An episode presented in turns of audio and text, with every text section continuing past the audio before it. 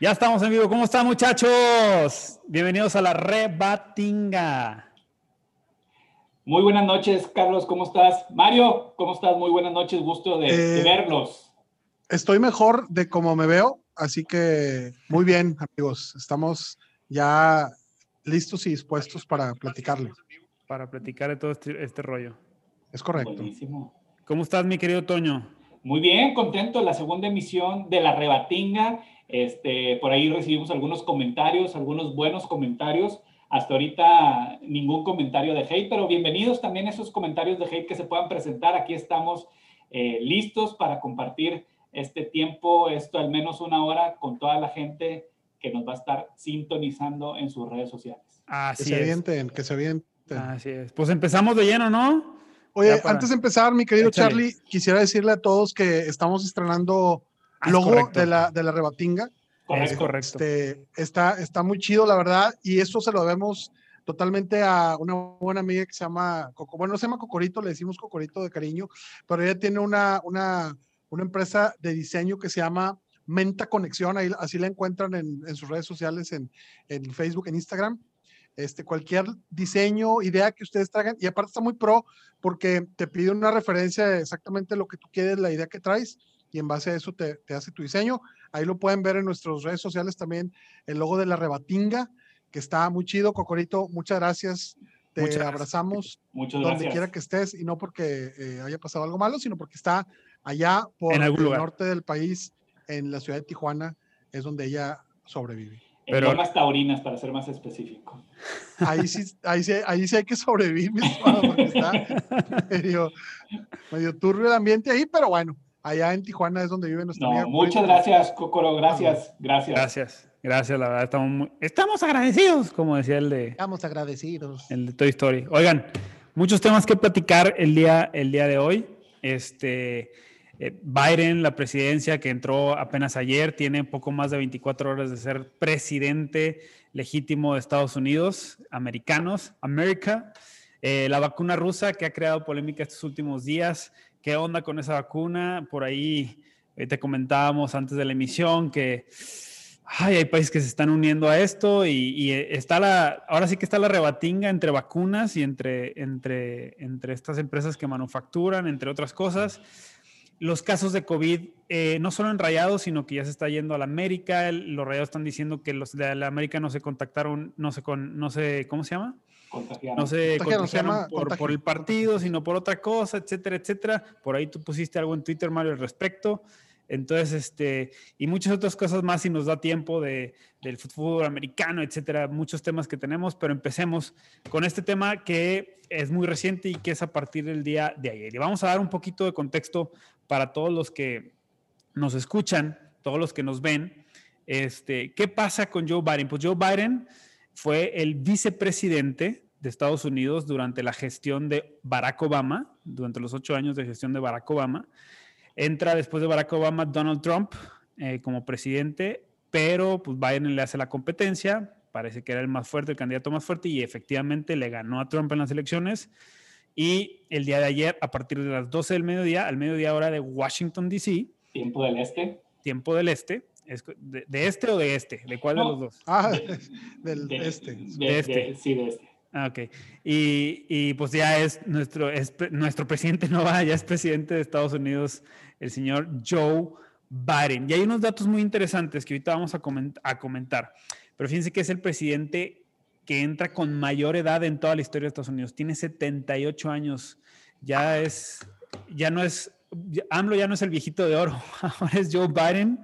El, el viejito de oro es el presidente con mayor edad a la que entra en la historia de Estados Unidos. Y Debe empezó tener con ya todo. su tarjeta del INSEN, ¿no? Me imagino que ya la debe tener. este, Sí, ya le dan pensión doble en estos meses también y todo el rollo. Entonces está. Oye, y no solo, no solo eso, esa, el tema de la edad, también que tiene ciertos padecimientos de salud eh, importantes, Tales. importantes que pueden marcar una diferencia. Bueno, mucha gente dice que puede marcar una diferencia en su capacidad para gestionar al primer mundo. Es correcto. De hecho, no sé si vieron el- el- la repetición o vieron en vivo el, el discurso que dio, que fue muy corto, que qué bueno que fue corto, pero en otros discursos que yo vi también en el debate se le va la onda, o sea, como que se equivoca muy, muy a menudo, cosa que le pasaba a nuestro expresidente Enrique Peña Nieto, pero pues la edad no es la misma, ¿verdad? De, de los dos cuates. Entonces, híjole, vienen muchas cosas porque dentro, dentro de lo que pasó el día de ayer o en las últimas 24 horas, pues Wall Street, Wall Street en Nueva York cierra con niveles récords en aumento. Los tres, más, los tres principales, Dow Jones, eh, Standard Poor's 500 y la Nasdaq, los tres casos apuntaron en máximos históricos eh, dentro de la Bolsa de Valores de Nueva York. Entonces, este, cosa que lo que dicen los reporteros y lo que dice todo esto es que al parecer está creando confianza el que venga Biden en lugar de Trump. Está, está comprando, no, no solo en Estados Unidos, sino a nivel mundial. ¿no? Como que está creando una confianza en los mercados, en la economía, eh, en la situación de COVID, porque ya presentó un plan, antes de entrar, presentó un plan de 1.9 billones de dólares que le va a meter para el plan de, del COVID, para mejorar esto. Trae un plan de, en 100 días eh, vacunar a 100 millones de personas en Estados Unidos, que es un temazo que ahorita vamos a ir platicando. Y pues cómo nos va a afectar aquí en México y en Latinoamérica el caso de que siga, de que entre Joe Biden en lugar de Trump. ¿Qué vieron? ¿Qué opinaron? ¿Cómo ven esta, esta situación? Algo importante. que vives allá. Mencionaste puntos muy importantes. Tres de los índices eh, más fuertes o más representativos de la economía a nivel global marcaron un máximo histórico. Eh, por, sería muy fácil decir, bueno, es una señal muy positiva cuando van menos de 48 horas de gestión. Sí, claro. E, es algo bueno. Hubo un incremento en el valor del precio en el West Texas. Eso es importante porque, por ejemplo, mucha gente, al menos en los Estados Unidos, fue como que entró Biden, porque es generalmente la tendencia de cómo vemos las cosas, entró Biden y ya subió el petróleo. Por default ya subió la gasolina, entonces eh, eso no había pasado en mucho tiempo, este tipo de cuestiones. Entonces yo creo que, que es muy rápido para empezar a, decir si va a ser bueno, si va a ser malo. Ciertamente esos máximos históricos del día, eh, del día de hoy son cosas buenas. Algo importante que yo les puedo decir es que el tema de, de Biden en cuanto a la edad y todo sí puede tener ciertas repercusiones, en mi opinión. Yo me enfocaría en un tercer punto que les quiero comentar, el secretario de Hacienda el día de hoy decía, nuestro fortalecimiento, nuestro desarrollo económico estará 100% ligado al desempeño de los Estados Unidos. Me refiero a México. Entonces, pues está, está interesante, ¿verdad? Vamos te, refieres al secretario de Hacienda de México, ¿verdad? De México, exactamente. Arturo Herrera. Exactamente. Nuestro desempeño estará 100% ligado, ligado fue la palabra que utilizó, al desempeño de Estados Unidos. Entonces, está, eso para mí lo hace mucho más interesante. Entonces, vamos a ver qué pasa. Bendito, bendito Dios que ya no depende de él. Pero bueno, eh, fíjate que, que, yo, yo veo, obviamente el, comportamiento de los mercados a mí pues no me afectó mucho porque no tengo acciones en ninguna de las bolsas que ustedes mencionaron. Eh, no, creo que alguna vez lo, lo, pueda tener. Pero creo que la, la señal que, que, tira esto, este indicador o esto que ustedes mencionan, que es muy interesante, es que empieza eh, el, su, su, mandato, este hombre Biden, con, con, confianza, al menos en el entorno. Eh, y si se fijan en su discurso, que fue un discurso, los que, los que lo escucharon o los que no lo pudieron escuchar, eh, les decimos, fue un discurso muy ido, eh, yendo hacia la unidad, hacia el decir, yo voy a gobernar para todos, no solamente para los que votaron por mí, inclusión. Y de hecho, ahorita me gustaría que comentáramos, creo que va a ser un tema padre porque el tipo, dentro de todo el protocolo o toda la ceremonia más bien de, de, de su toma de protesta o de posesión como, como presidente, tira una serie de mensajes con los invitados principalmente que tiene acerca de hacia dónde él, cómo él ve el panorama de inclusión y de diversidad eh, que haya invitado a j y que mi j se haya aventado el juramento de la bandera en español, nunca se había visto. este, bueno, en, puertorriqueño o así, en, algo que parecía ser español. Eh, Bronx, en, Bronx, español del Bronx. En, idioma Bronx. Oye, ahí entre paréntesis. Que, Lady Gaga, dime. Yo esperaba un aplauso de todos al momento de, de, de, hacer la declaración en español y, y, no hubo aplausos de nadie. No sé, esa fue mi percepción. Yo creo que no le entendieron. No, no. Yo creo que no lo entendieron. los gringos no lo entendieron y los, los que hablan español tampoco. Entonces sí fue como... Este, ¿Qué está pasando, no? Este, pero fíjate, raro que haya pasado eso. Luego, el otro punto, invitan a Lady Gaga a cantar el himno, el himno nacional. Y Lady Gaga representa realmente un símbolo de diversidad en Estados Unidos en temas de, de sexualidad, en temas de, de, apertura, etcétera. Ella es un símbolo de todo eso. Luego, eh, la, su vicepresidenta, esta señora Kamala Harris, que es eh, afroamericana y que toma posesión eh, y su, su, juramento lo da ante la señora, la señora Gloria Sotomayor, que también es latina y es un magistrado que tampoco se había visto eso. O sea, muchas cosas que hacen indirectamente tiran señales hacia cómo piensa al menos de inicio este Biden, ¿no? Eh, fíjate, yo sé que muchos son pro Trump o están muy a favor de lo que Trump decía. Yo nunca escuché directamente a Trump tirar una señal de desunión o de, o de no inclusión. El tema es que muchos de sus seguidores lo entendían así.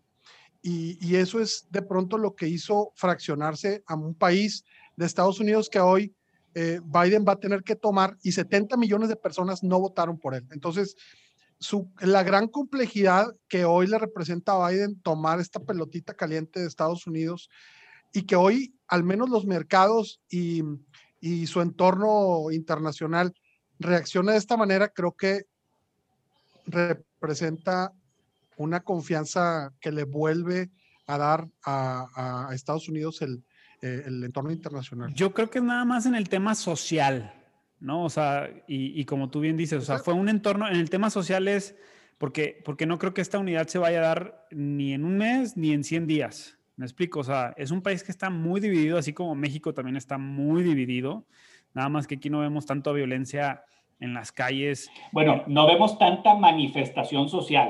a eso iba, tanta sí. manifestación social como en Estados Unidos que se da mucho más a pesar del COVID y a pesar de lo que, de lo que tú quieras, ¿no?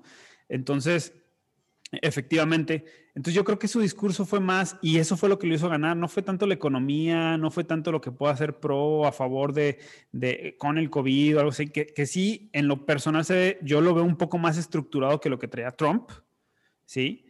Pero fue, o sea, lo que lo hizo ganar y, y es el mismo discurso que trae, es la parte eh, social, ¿no? Y, y, y si eso lo lleva a una unidad, digo, qué padre, pero le va a costar. O sea, yo creo que le va a costar y no sé si vaya a repercutir en Latinoamérica todo ese rollo. Sí, sí va a repercutir, eso es lo que yo creo y habría que hacer esto, o sea, vamos a tener la rebatinga para rato, hay que ver en estos 100 días qué va a pasar. A mí me llama mucho la atención la parte en su reforma migratoria o en su agenda migratoria. De entrada ya canceló eh, la, la, edificación o la construcción del muro? muro. Eso habría que ver qué efectos positivos o negativos pudiera, pudieran verse por el tema de que también a la par de esto hay una caravana en, digamos que en, en, en circulación o en tránsito hacia México proveniente de, de, países, bueno, de Honduras, que creo que se, se pararon en Guatemala, no sé qué vaya a pasar esto. Hay una,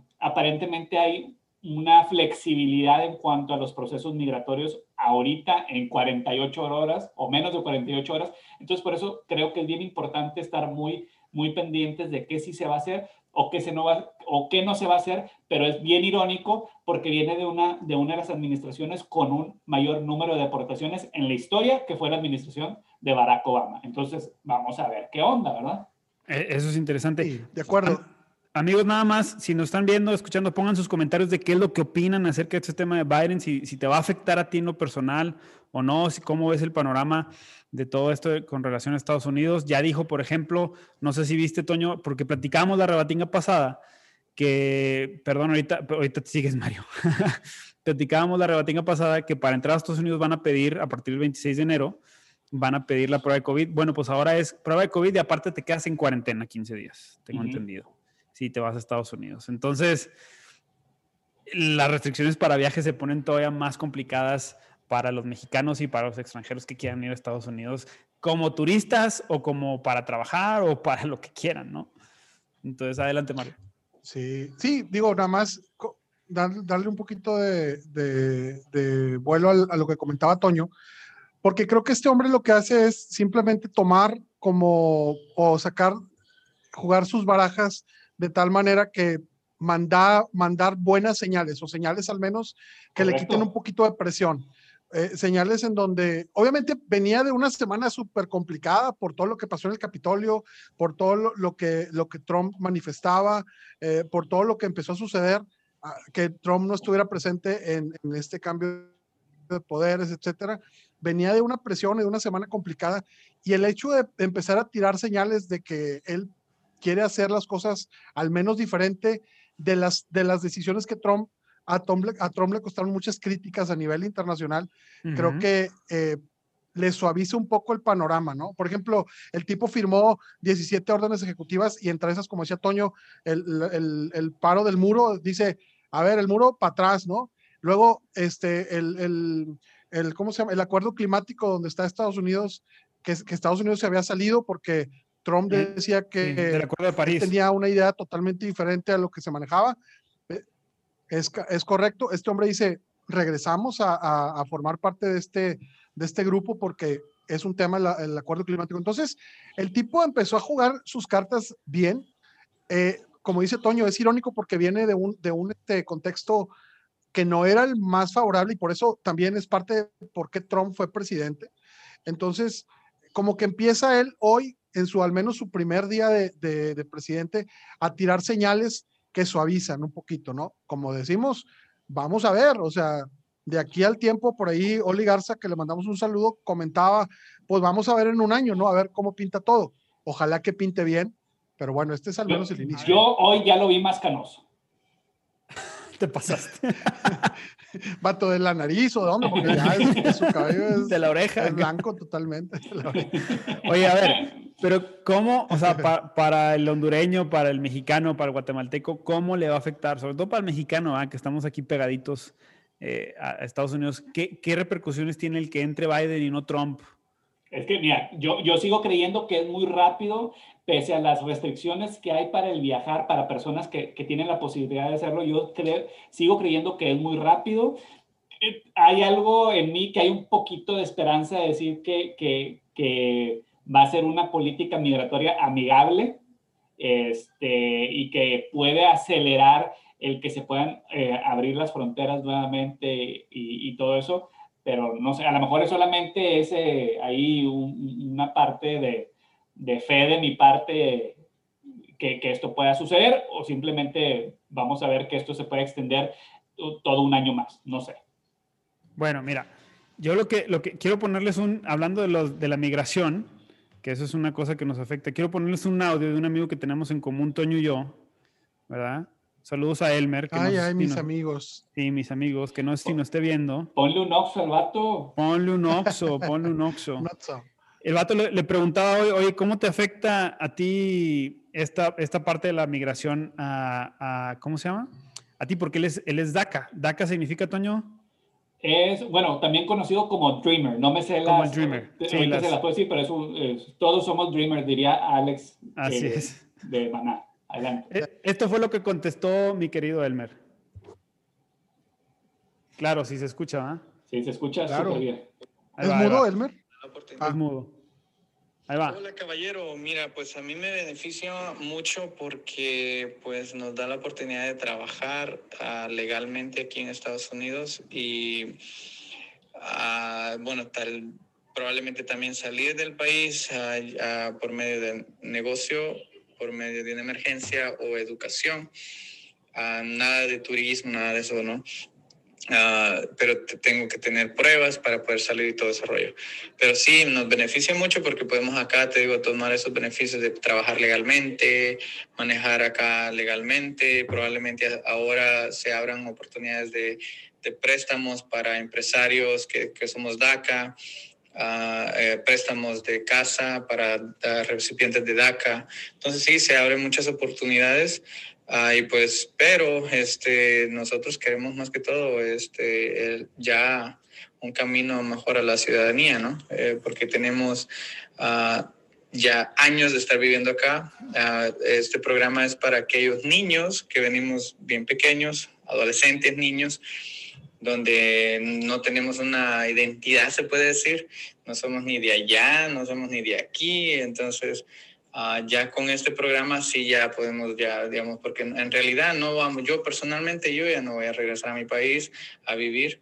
Ah, sin, ah, yo amo mi país, yo amo mi cultura, pero no voy a regresar a vivir. Entonces, mi vida, toda mi vida está aquí. Entonces, pues para empezar. Ya no se oye, ya no se oye muy niño el. ya no sé.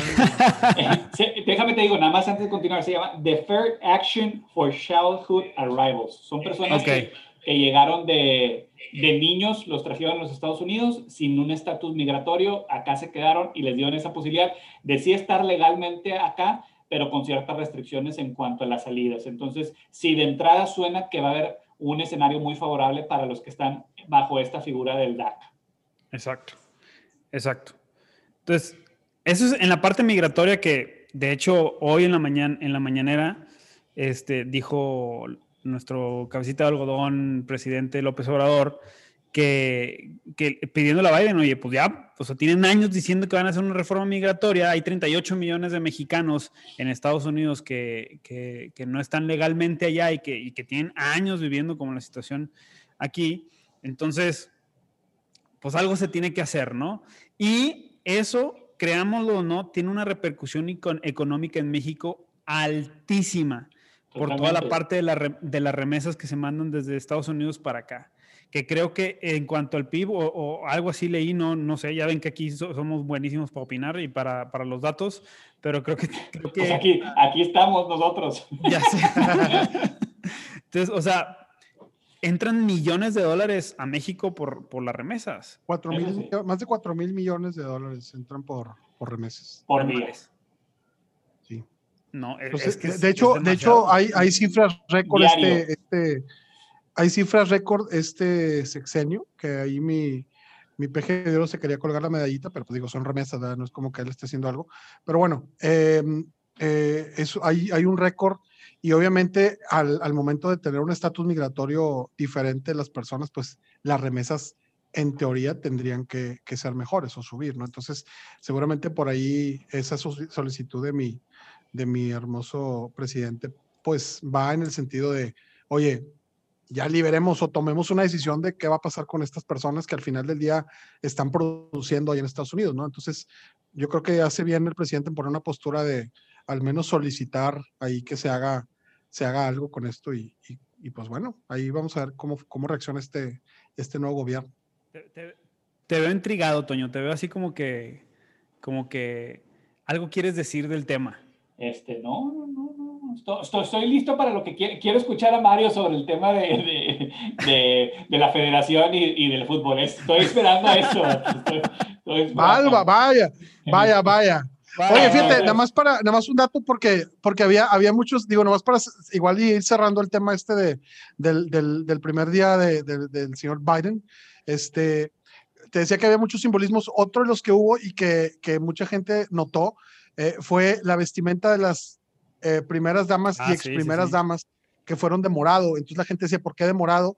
Y decían que porque eran super fans de, de Barney, y no, no es cierto, era porque, porque el morado es un color que mezcla el azul y el rojo, que obviamente representa a los partidos demócrata y republicano en Estados Unidos, y era una señal de que iban a trabajar en, eh, unidad, en conjunto, en unidad, juntos pero no revueltos, como dirían allá en Estados Unidos. Eh, no, aquí en México, eh, pero es, era también un simbolismo. Entonces, todo el mensaje de Biden estuvo lleno de, de cosas. Biden usó corbata morada el día de hoy también. Fíjate, o sea, sigue, sigue habiendo esa, esa parte en donde. O sea, es del partido del Bronco. Exactamente. Es, de, es del partido de independiente. De hecho, Carlos, no sé si alcanzas a notarlo, también viene de morado. No, espérame, es azul. Es azul, nada más que. No, se ve morado. Ah, bueno, morado. Tú dices que es morado, está bien. yo, traigo mi, yo también traigo mi arcoíris aquí. Ah, símbolo de diversidad, ¿no? Inclusivo. Inclusivo. Inclusivo. Un, una parte negativa de Biden que, que, lo leí ahora en los periódicos, es la parte... Déjenlo, hombre, suéltenlo. Una última nada más. Es que... Es, es que Su prueba COVID es negativa.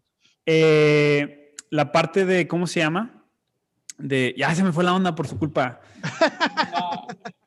la parte, la parte de, eh, yo, mira, yo soy muy pro ambiente, la neta, o sea, Qué bueno que entraron otra vez al Acuerdo de París. Del buen, del buen ambiente. Del buen ambiente y el buen De la buena onda. De la buena- A ver, espérate, dice que proambiente, ¿qué es proambiente? O sea, O ahora sea- resulta que, que reciclas y que tienes una composta en tu casa, no, te la compro. no- No, no no, tan así, no no tan así. No, no, no soy tan así, o sea, trato de, de, de ser, de usar menos el, el coche en lo que puedo. Ah, de. Digo, o sea, ahorita nadie estamos saliendo, ¿ah? Entonces. Sí, nadie estamos saliendo, exacto. O sea, a lo ¿qué voy con esto? El cuate entra a la parte esta y, y, y una de las partes del Acuerdo de París es reducir las emisiones eh, de gases en los, en los autos. Entonces, entra una política que Trump la sacó, ¿verdad? Por esta parte de las emisiones para impulsar pues la, la- el mercado o, el- o el- o la industria automotriz de Estados Unidos, ¿no? Pero fíjate, bueno, a ver, a ver, a ver. Ok, Qué bueno que las emisiones de gases solamente Entonces son resulta- en, en vehículos, porque si no yo estuviera perdido. No, estaríamos en los primeros niveles. Guagua.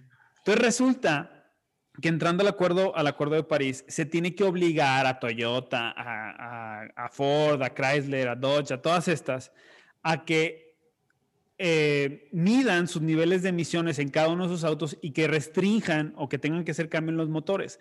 El problema es que ahorita el, eh, las SUVs, las, no sé cómo, qué, es- qué significa SUV, pero las crossovers, camionetitas, todas esas Sport están... a- Utility Vehicle. Sport Utility Vehicle están al- a la alza y todos los vehículos compactos y todo esto en, en Estados Unidos y en México están a la baja o, o se han mantenido, pues, pero, pero es como que van a cambiar. Y no hay ninguna SUV que sea eléctrica, ¿sí? Con emisiones bajas o que, o que cumplan con este tipo de cosas. Eso- Pero si hay híbridas. Sí hay híbridas, pero una, son muy caras, número uno, y número dos, no hay 100% eléctricas. Entonces, se van a meter en una broncota estas partes. Y déjenme te digo que el mayor productor de SUVs en el mundo es México. Mira, pero bueno, yo no creo, no, bueno, recientemente tuve la oportunidad de precisamente a ir a una, a una agencia de autos y vi un nue- nuevos modelos específicos de SUVs y de minivans o de mamamóvil, como dicen, este, que, que ciertos modelos ya no va a existir motor 100% de gasolina, sino híbridos. Entonces, pues habría que ver. Y los costos no es- están, son los costos del mercado. O sea, no un costo de decir, oye, antes costaba, voy a decir un precio en dólares, 15 mil dólares, ahora vale 30 mil dólares. No lo vi de esa manera, pero vamos a ver. Pero, pero ¿cuántas hay y cuántas de esas que son híbridas o se están produciendo o se van a producir en México? Me explico, porque o, o no tenemos la tecnología o no estamos preparados. Entonces, creo que en el corto plazo, si sí se lleva a cabo todo esto, puede afectar. Si de por sí ahorita este año, o sea, en el 2020 y ahorita empezando este año, bajaron las compras de los autos y todo increíblemente, quién sabe qué venga con esto. Pero bueno, ahí lo dejo al aire, ahí lo dejo, o sea, no sé qué vaya a pasar. Yo creo que el cambio climático no está tanto en los vehículos, sino en las empresas y en las emisiones de las manufactureras. Entonces, Que por este, cierto, no sé si vieron eh, el campo, un campo de soccer, de, eh, de fútbol soccer de Budweiser, no sé si lo vieron, 100% eh, de material reciclado. a Les voy a pasar la información, está Ah. súper interesante, lo vi hoy una nota. De hecho, mient- ahorita mientras platicamos trataré de buscarlo y se los comparto. Ah, ve- Vente preparado para la próxima, Toño, por Sí, favor. por eso digo que lo platicamos el próximo jueves.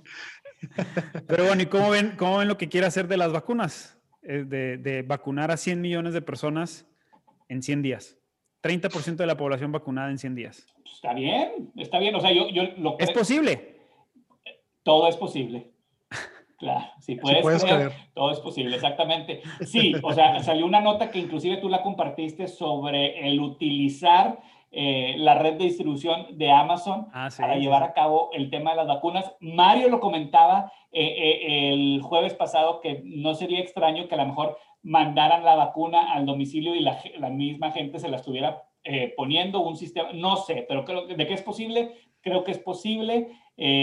Mucha gente, yo he visto mucha aceptación de la vacuna y he visto que mucha gente la está esperando o está esperando ya poder ir a aplicársela y, y- y con, con una gran esperanza de que eso va a traer muchas eh, buenas eh, consecuencias sociales y de trabajo y todo esto, ¿no? Entonces yo creo que sí puede ser. Mario. Hijo, es que primero ojalá las tuviera las 100 millones de vacunas, ¿no? Hay que ver cuándo, cuándo se terminan de producir en, ese, en esos niveles. este, pues está muy retador. Digo, no está, para ser Estados Unidos y para los niveles de infraestructura que tienen para, para poder aplicar la vacuna, creo que sí está muy, muy alcanzable. Veíamos imágenes de cómo lo están aplicando, por ejemplo, en, en Arizona, en el, en el estacionamiento del estadio, es un drive-thru, pasa el carro, te ponen la vacuna y te vas, está 24/7, o sea, realmente creo que en eso no, no van a tener problema. Escuchaba al presidente de, México y él decía que eh, acá estamos preparados para poner 100 mil vacunas en, no sé cuándo, en un día o en dos días, con las brigadas que él, que él quiere este, establecer. O sea, él decía que un gobierno organizado lo puede lograr. Yo creo que un gobierno organizado es, un ejemplo es el de Estados Unidos, entonces creo que, creo que es, este, es, retador, pero es, es real. Tú compartías el dato que es prácticamente el, el 30% de la población en, en Estados Unidos, entonces, pues eh, se colgaría una estrellota mi, mi estimado Biden. Eh, si, lo, si lo logra. Digo, él ya está vacunado, entonces pues ya él queda. Exacto, exacto. bueno, y, y, con un 91.74% de efectividad, no, perdón, 94.7, al menos la última actualización de la efectividad de la primera cepa del coronavirus en cuanto a la efectividad de la vacuna. Entonces yo creo que el Joe Biden sí la libra unos dos, tres años más. Al menos de COVID no se nos va a ir, ¿no? Eh, esperemos que no. ¿Creen, ¿Creen que se pongan los estadounidenses la vacuna rusa Sputnik 5? Hijo. Eh, yo creo que sí. ¡Vámonos! Yo creo que sí. Yo creo que, mira, eh, bueno, partamos de esta base. Estados Unidos es, una, es un mercado pro medicamentos, pro vacunas, pro inyectarte de todo, que ese, es, otro tema, ¿no? Entonces, pero creo que sí, a diferencia de nuestras culturas latinoamericanas, específicamente nosotros que somos mexicanos, el gringo sí está muy acostumbrado a, a la vacuna, de lo que sea, al estar tomando medicamento. Entonces, yo bajo esa línea creo que sí estarían abiertos a ponerse la vacuna, definitivamente. ¿En serio? Yo creo que sí. Toño, tú, que, tú que vives allá, eh, yo sé de muchas organizaciones eh, que, que, están en contra de la vacunación, no solo del COVID, sino de, la, de, las vacunas en general. Este, que, que, pues ellos dicen que eso es, este, pues algo que no, no, no se debe hacer.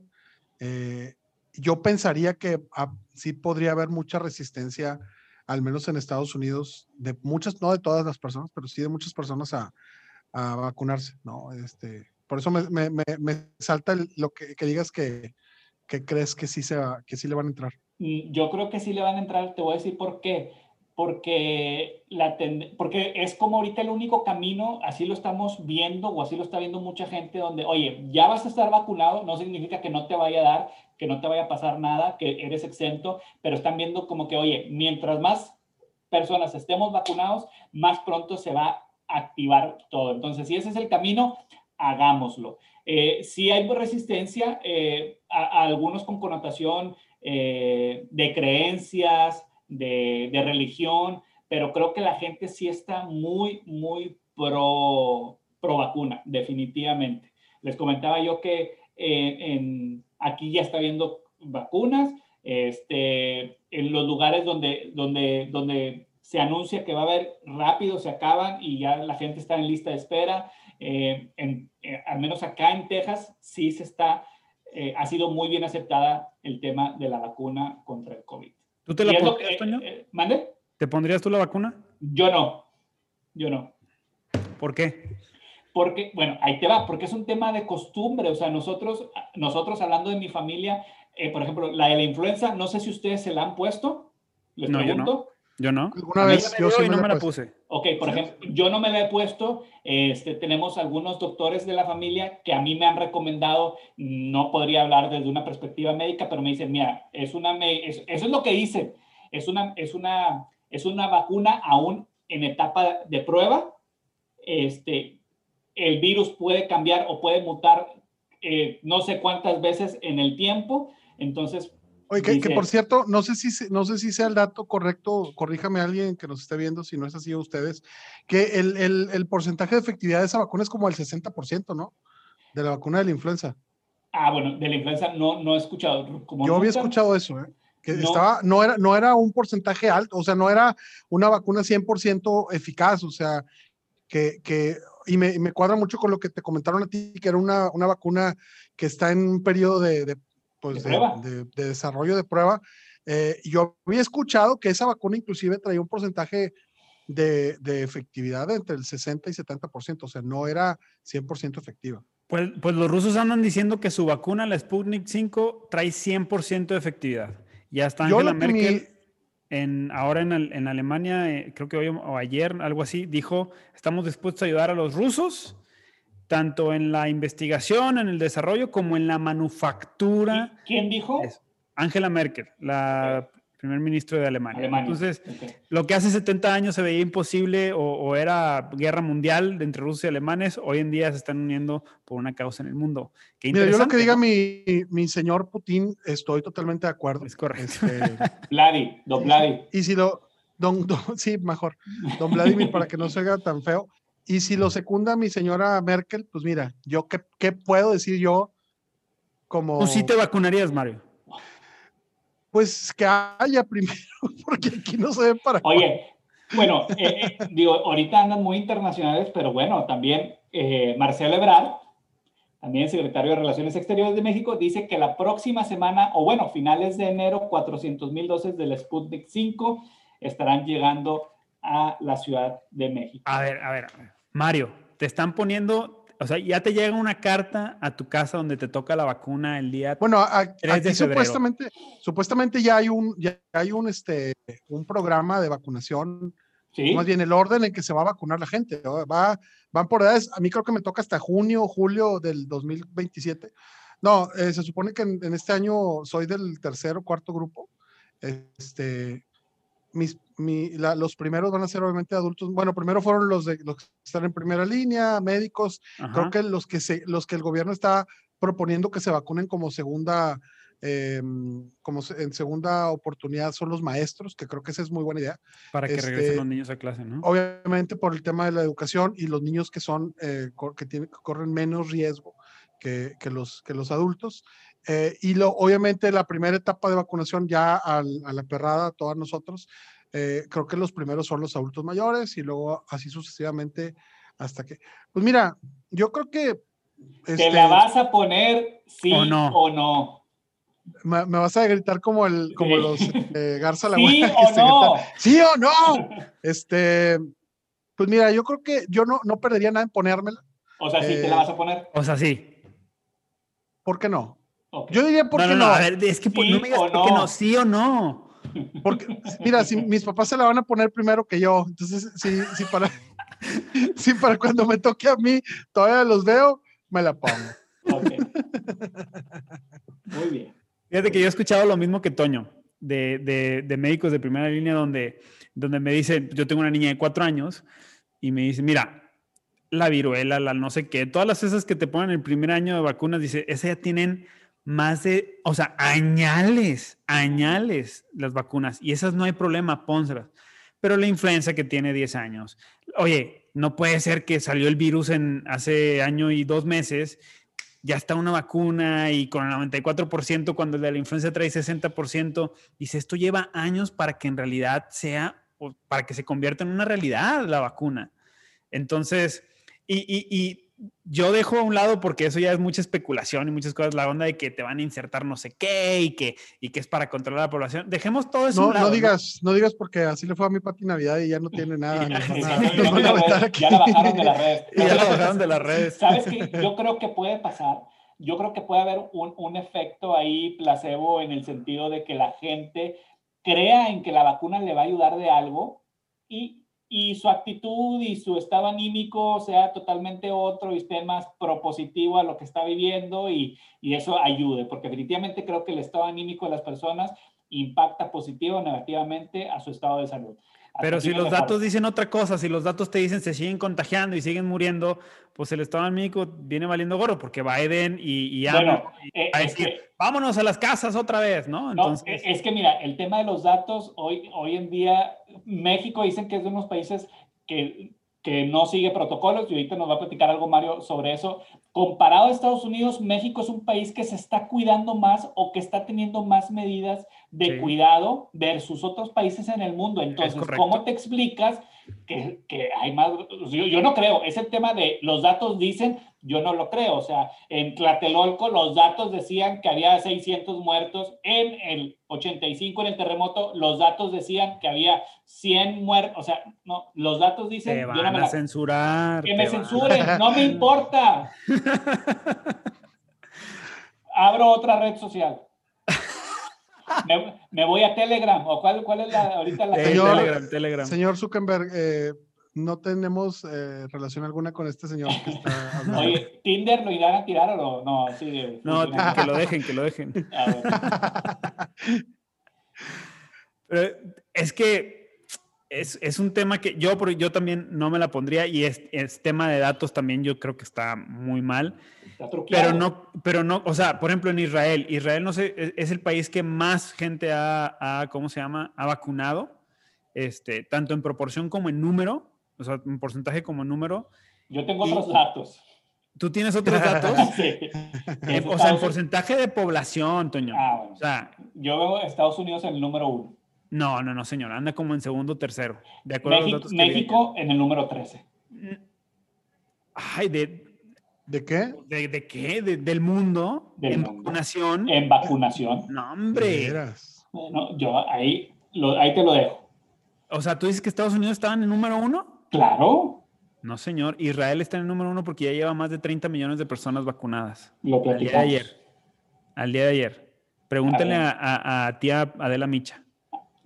Ahí está. Saludos, tía Adela. Ahí, ahí está, estás, estás mal. O sea, aparte, es judía la tía Adela y ha ido a Israel. Entonces, pregúntale, ya vas a ver que ha sí. Ido a, ha ido a Israel Haitovich. el padre Ramón. Oigan, pero a ver, esto del COVID ya ha pasado otras fronteras, ya ha pasado más allá de la vacuna y ya pasó al deporte, que, que se cerró durante dos, tres meses y ahorita se, pues, se reabrió y todo esto. Pero Mario, danos contexto de lo que está pasando en el deporte mexicano, por favor. Pues fíjate que nadie va a ir a las Olimpiadas, porque no va a haber. No, bueno, hablando del tema de, de, de contagios este, y de todo lo que está sucediendo alrededor de, este tema del COVID. Eh, pues en México, y, yo no sé, bueno, en México realmente los protocolos que, se deben de seguir son bastante, este, raboncitos, ¿no? Y obviamente el tema cultural está, está eh, a la par y, también influye mucho en, que se sigan los protocolos, ¿no? Por ejemplo, eh, tuvimos un caso y es de lo que vamos a platicar ahorita, eh, que fue prácticamente un escándalo en días pasados aquí en, en México, en, hablando del deporte, obviamente. Em, digamos, hubo el partido, el sábado jugó eh, América contra el mejor equipo del universo, eh, que son los Rayados del Monterrey, que eso no lo vamos a discutir ahorita, Toño, así que... Sí, Toño, no lo discutimos ahorita. Esta discusión. Entonces, tienen el partido, el, el, el lunes y el martes eh, empiezan los rumores de que en Monterrey había jugadores contagiados de COVID, uno de ellos el, el señor Rogelio Funes Mori, y eh, pues obviamente eh, empiezan a salir otros rumores de muchos más casos en el, dentro del Club Monterrey, de, jugadores tanto del primer equipo como de gente del staff y del cuerpo técnico y de las em, de los divisiones inferiores, sub 20, sub 17, etcétera, que que están o entrenan en el mismo lugar que entrena el primer equipo, ¿no? de, tal modo que eh, se creó una, una, polémica muy fuerte porque los, algunos jugadores del Club América eh, empezaron a tener síntomas eh, y, decían, oye, qué irresponsabilidad del Club Monterrey. Y ellos lanzaron esta hipótesis de que Monterrey sabía que muchos jugadores de los, de, los que tenían ellos estaban contagiados y que aún así les permitieron. ¿Pero era hipótesis o, lo han comprobado o qué No se puede comprobar y de hecho un doctor hoy puso una tabla que, que para las fechas, de acuerdo a cómo se desarrolla el virus, era imposible que si un jugador de América hoy está contagiado, lo hubieran contagiado el sábado. Sin embargo, pues ya sabes, eh, la polémica siempre futbolera va mucho más allá de, los datos y, se hablaba mucho de, esta situación en donde pues el Monterrey había dejado jugar a, futbolistas eh, contagiados de COVID, ellos habían contagiado de la América, y hablando que en Monterrey, en todo el club, son 30 casos ya confirmados entre jugadores del primer equipo y de los otros. yo me quedé en 18 casos, hay 30 casos. Pero en todo el club, es decir. Hoy estás fuera del acto totalmente. Estamos hablando de gente del staff, cuerpo técnico, administrativos, barrenderos, el señor que abre la puerta del, del barrial y gente que, que, está en las divisiones inferiores. Oye, papá, papá, Javier Aguirre está contagiado o no? Mi Vasco no, mi Vasco se está cuidando y hay que cuidármelo porque si sí, es, hay que cuidarlo. me le pega un aire y me, le, pega un aire y me lo tumba. Entonces, eh, realmente te das cuenta, yo, yo platicaba con los amigos y les decía, imagínate que el club, uno de los clubs con más dinero en Latinoamérica, con estructura e infraestructura de primer nivel, con jugadores de que son este, atletas de alto, de alto rendimiento que deben de estar cuidados todo el tiempo y monitoreados. Tienen estos casos de brotes de COVID, pues que nos espera a nosotros la perrada, ¿no? Y te das cuenta, y, eso era a lo, que, a lo que estamos platicando ahorita o va a colación, porque te das cuenta que los protocolos que se siguen en México están muy rabones comparados con los protocolos que se siguen en otros países de primer nivel, como en ligas de Alemania, de Europa. ¿Qué están haciendo? Por ejemplo, cuéntanos, ¿qué están haciendo?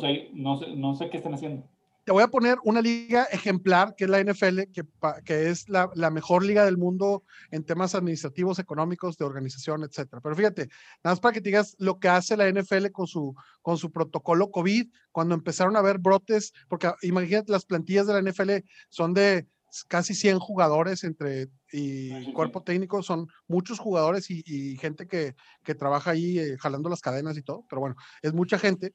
Entonces, lo que hacen ellos eh, su protocolo es el siguiente.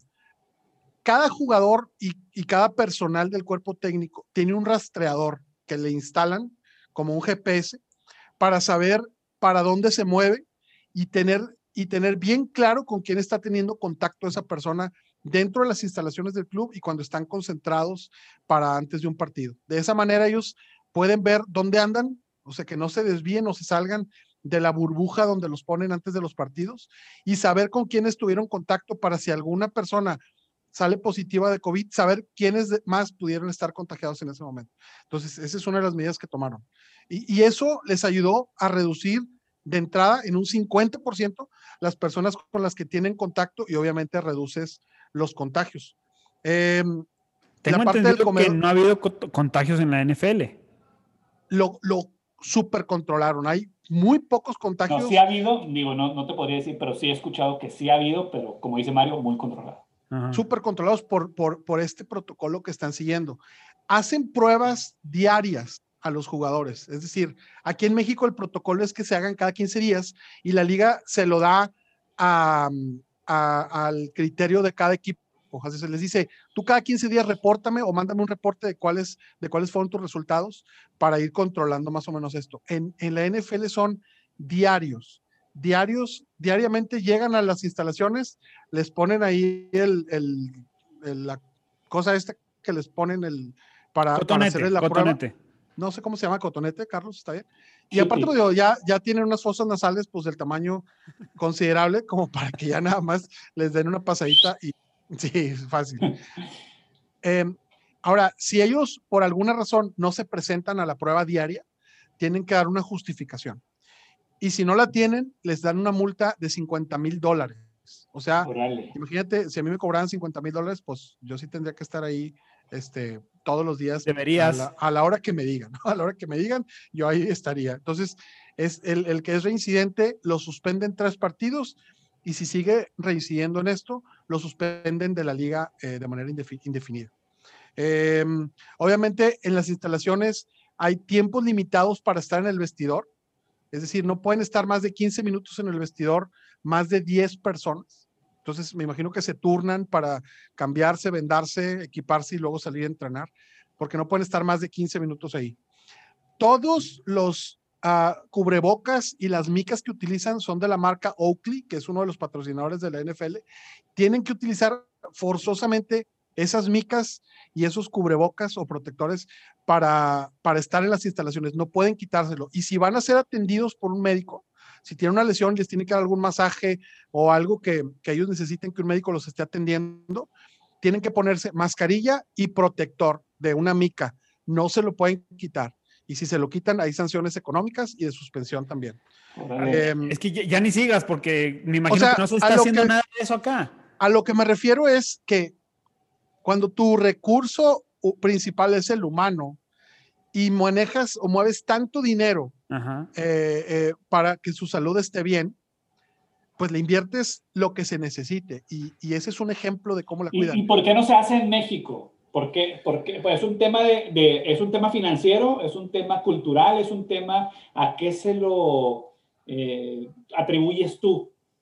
mira, lo manejan principalmente como un tema financiero. Obviamente las pruebas COVID y todo esto tienen un costo alto.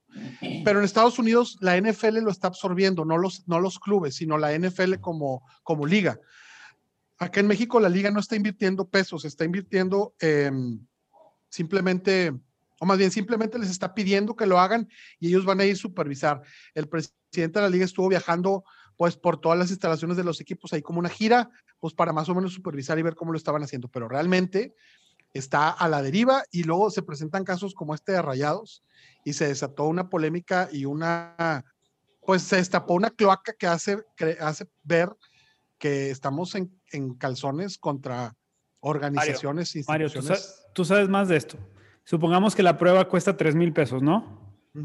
¿Cuántos, ¿Cuántas personas hay trabajando alrededor de un club, además de los jugadores y cuerpo supone Unas, supone unas, digo, si es un club de primera división, solamente el equipo de primera división pone alrededor de unas 30, como dice Toño. O sea, 30 más los 22 jugadores más el cuerpo técnico. No, no, no, incluyendo todos, del primer equipo. Estamos hablando del, digo, ya de, todo el club y todo, pues deben de ser. Son 30.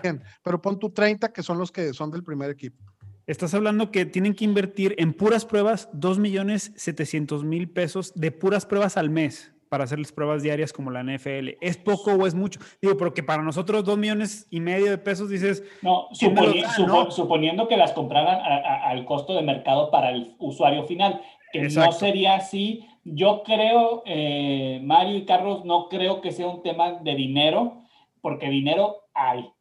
Acuerdos hay, patrocinios hay, este, y NFL también no, no, no lo hacen nada más por, por hay por buena gente, ¿verdad? O sea, hay mucho billete que la, la NFL está consciente, oye, dejamos de hacer esto, pues eh, vamos a perder más de lo que le estamos metiendo. Viene el Super Bowl también y, por ejemplo, comparado a la NBA que también tuvo un, una, una concentración de todos los, los equipos este, en, una sede, etcétera, pero fue, fue un, fue un torneo fue, sí, fue un torneo que pasó desapercibido y fue el campeonato más criticado, etcétera, etcétera, etcétera. Yo creo que NFL no ha perdido en lo absoluto popularidad y vamos a ver cómo se ve el Super Bowl. Este Yo creo que es un tema de, organización, Carlos, y de, y, de, y de realmente poner a trabajar a las personas que deben de hacerlo. Eh, y no, no lo están haciendo. Mira, un ejemplo bien rápido. Eh, el otro equipo de esta ciudad de Monterrey, no me acuerdo cómo se llaman. ¿Cómo se llaman, Toño?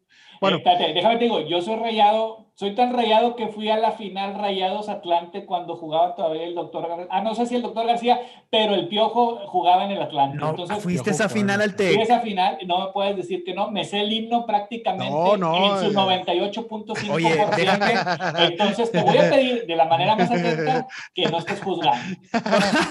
perdón, perdón. No, no, no, me que no sabía ese dato. Yo estuve en esa final también. Ahí estuve. Y me no se vieron. Este, no nos vimos, pero ahí estuve. Ni te conocía para ese entonces. Pues qué bueno, me, da mucho gusto. Eh, eh, eh, siempre, siempre bipalco. Digo, nomás para que. El rico siempre humillando al pobre, pero bueno. Exacto. Oye, fíjate que em, el, bueno, el, otro equipo de la ciudad, los Tigres, van a ir al Mundial de Clubes. Ahora sí, por fin, después de muchas, les toca ir al Mundial de Clubes. Y organiza Qatar, el, la, ciudad. Bueno, lo que está haciendo la ciudad es, van a mandar un avión especial para recoger al equipo, un avión sanitizado eh, una semana antes de, que empiece el, torneo. Y toda la prensa que acuda a, cubrir este evento tiene que estar al menos dos semanas antes del evento, llegar, registrarse en el hotel que tienen eh, asignado y quedarse guardados durante las dos semanas, o al menos una semana, sin salir del hotel eh, como medida de precaución para evitar que alguien llegue contagiado y haga ahí un, un mugrero, ¿no? Entonces, yo creo que organización, más bien dinero hay. Si, si pagas sueldos de 4 millones de pesos al mes a algún jugador, yo creo que lana no, no les falta. Yo creo que simplemente es una liga que, que maneja. Bananera, bananera. Es una liga bananera, con muy mala organización, muy mal liderazgo, este, y que obviamente es un negocio tan noble que les da tanto dinero y que lo siguen manejando como siempre lo han manejado, sin ponerle el cuidado adecuado. A ver, pero, pero, ¿qué proponen? O sea, ¿qué haríamos? ¿Se hace algo como la NBA, concentrarlos todos en, en los mejores estadios de, de, México, no sé, en el de Chivas, en el de Monterrey? Mira, eh, este, se, se, podría hacer, Carlos. O sea, partamos de la base de que es el deporte número uno jugado, visto, idolatrado, querido por el mexicano. Partamos de esa base. No hay competencia. No hay competencia como los Estados Unidos que tienen la NFL, tienen NBA, tienen la MLS, la MLB, tienen la, la de hockey. O sea, no hay competencia. Yo creo que valdría la pena, digo, ustedes son mucho más futboleros que yo, pero hablando desde una perspectiva, ¿qué se podría hacer? Claro que se podría hacer. ¿Está México en la capacidad de hacer eso? Claro que sí está. Es un tema, yo, yo creo que de, de una mentalidad, de una administración muy pobre, pero billetes y recursos hay. Están las instalaciones para hacerlo, pero hay muchos intereses detrás de por medio donde, oye, no, pues yo quiero estar con mi familia. Este, y yo quiero ir a la fiesta, y yo quiero ir a, a la despedida o al, no sé, cosa que en los Estados Unidos están guardando las restricciones, muchos de las ligas, sacrificando muchas cosas por el respeto a su trabajo, que eso es, son, son deportistas de alto rendimiento. Ese es el punto. yo creo que, yo creo que hoy, hoy la, el, el bicho este vino a, a, a, desnudar muchas de las cosas que, que, que están mal hechas. Eh, en, muchos, en muchas áreas de la sociedad, del gobierno eh, y hoy del deporte, porque pues ese, ese está, el escaparate, ¿no? Pero, eh, pues obviamente eh, puedes ver cómo de plano eh, el, la organización o los cuidados que se tienen no son los que se necesitan para atender una, una situación como la, la que vivimos hoy de, pandemia, ¿no? Y, y, eso es un reflejo de lo que pasa en, en las sociedades. Hoy hablaba, decía Toño, en, en, México el, el tema o los protocolos existen, pero culturalmente la gente de pronto no le interesa. Hay videos y videos de fiestas de 200, 300 personas todavía en el Estado de México, aquí en Monterrey, en Santiago. Este, entonces, realmente, aunque haya protocolos, el gobierno ha tratado de imponer ciertos protocolos, eh, pero mientras la gente no, no, los, no los respete, va a ser complicado. Y en el fútbol pasa lo mismo.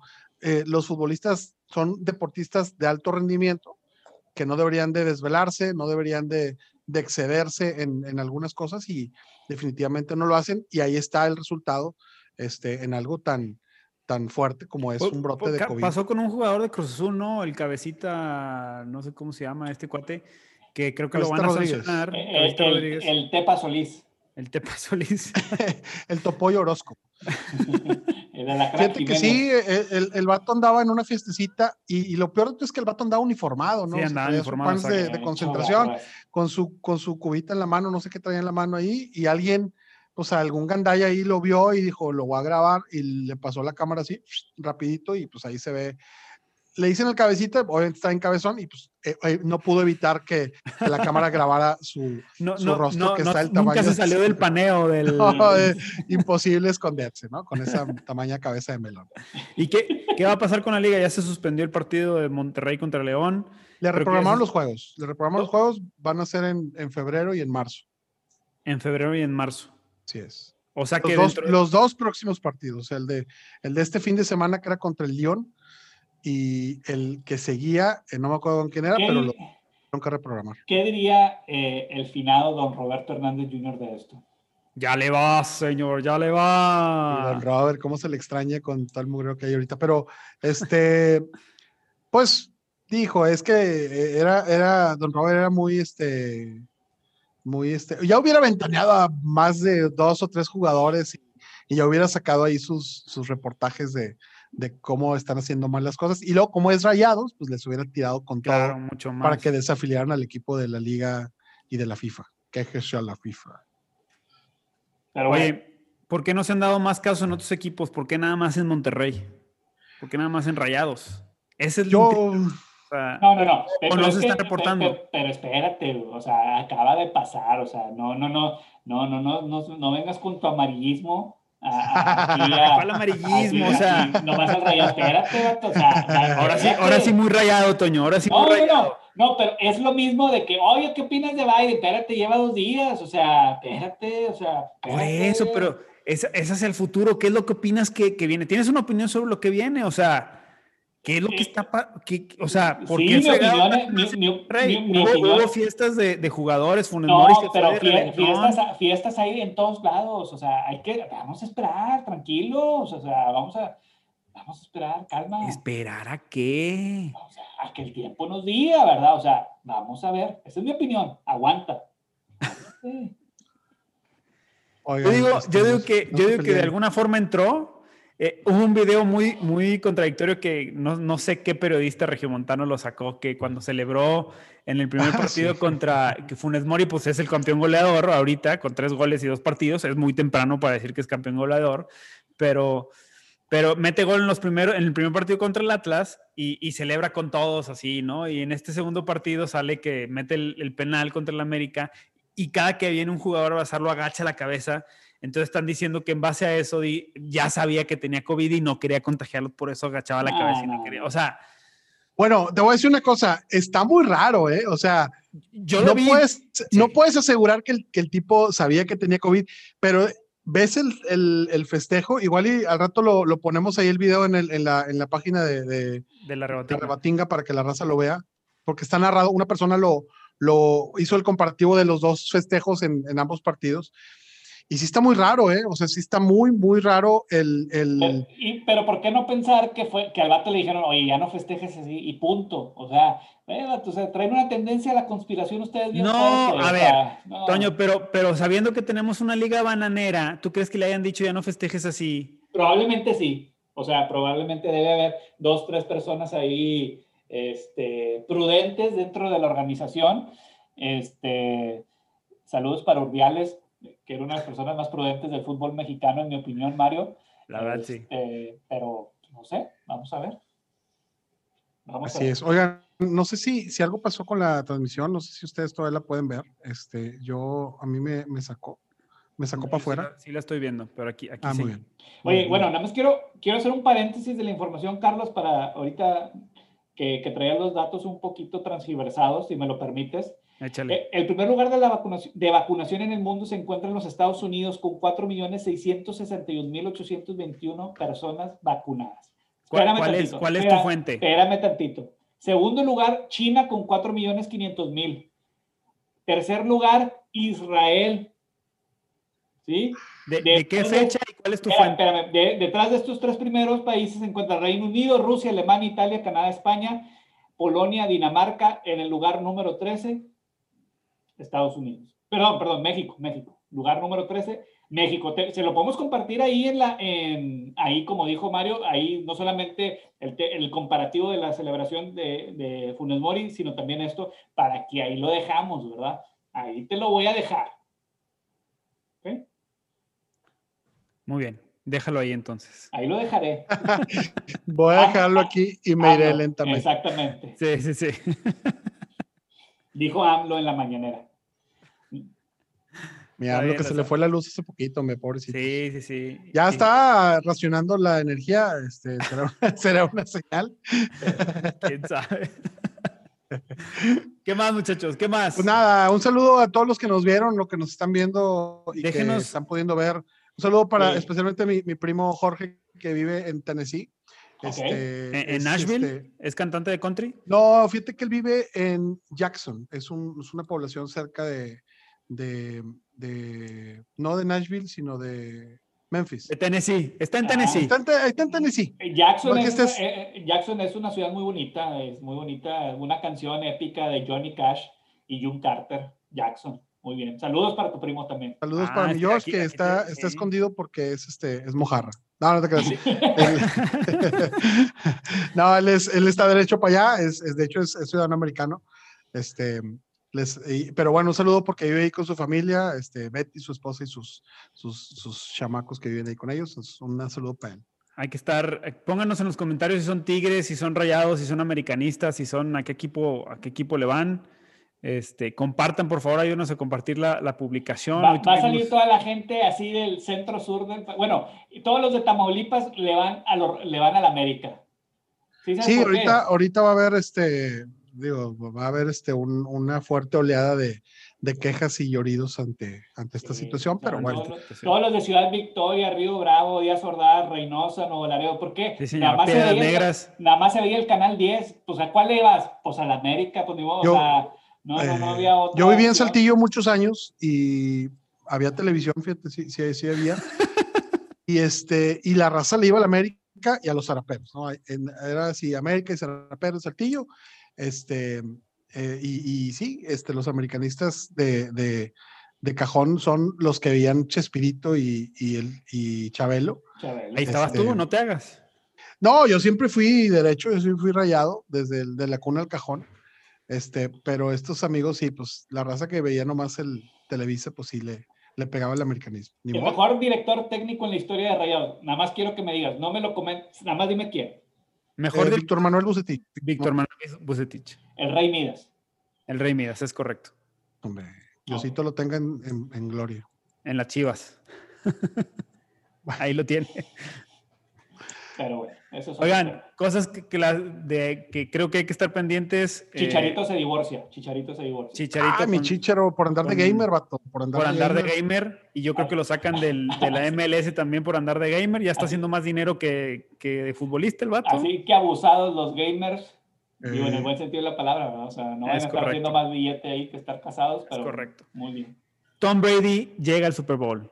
ah, hay, que, hay que esperar, hay que esperar, hay que esperar. El, el fin de semana juega, tiene juego fuerte Bucaneros contra, contra Green Bay.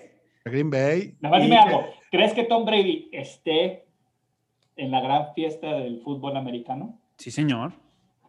Yo creo que no, y, y valdría la pena que hiciéramos una, una pequeña apuesta. Yo, yo creo que va a ganar eh, Rogers o los Green Bay, y la, la, el Super Bowl va a ser entre, entre Green Bay y los Bills de Buffalo. Sí, señor. Yo creo que va a ser Bills Buccaneers. Híjoles, híjoles. Aunque, porque no está Mahomes. Mahomes se cree que no va a jugar por, por la contusión que trae. Falta la parte médica. Sí, Entonces, si no juega. Mahomes con los Kansas City, la final va a ser Bills contra Buccaneers, creo yo. Y campeón crea Bills. No métele que- billete, papá, métele billete. Me- ¿Cuánto, ¿Cuánto le metemos, papá? ¿Cuánto le metemos? No, pues tú, tú di, tú di. ¿Pero la vas a entrar tú también? Pues claro. A ver, échenle aquí, aquí en vivo, viéndonos Oye, aquí todos. Yo creo que, yo creo que Brady sí puede llegar al Super Bowl. Pero fíjate que un billete este, sería efímero para la raza que nos ve, porque pues el billete nomás sería entre nosotros. Hay que hacer algo que, que, que ellos vean y digan, ándele por, por andar apostando. Por baboso. O sea, regalarle algo a la gente que nos ve. ¿No? O hacer algo, un reto, que el que pierda. ¿qué, qué se te ocurre? ¿Qué se te ocurre? Sé, yo pondría, que les pediría que comenten y nos den ideas. Ah, digo, faltan algunos días para el, para el Supertazón, pero Faltan tres semanas, idea- dos semanas, dos semanas y cachito. Falta la mejor idea este, pues, eh, la, la, la platicamos y La platicamos, ¿verdad? Sí, la es- negociamos, la negociamos. Lo vemos. Está, está interesante eh, lo que dices. O Lo checamos.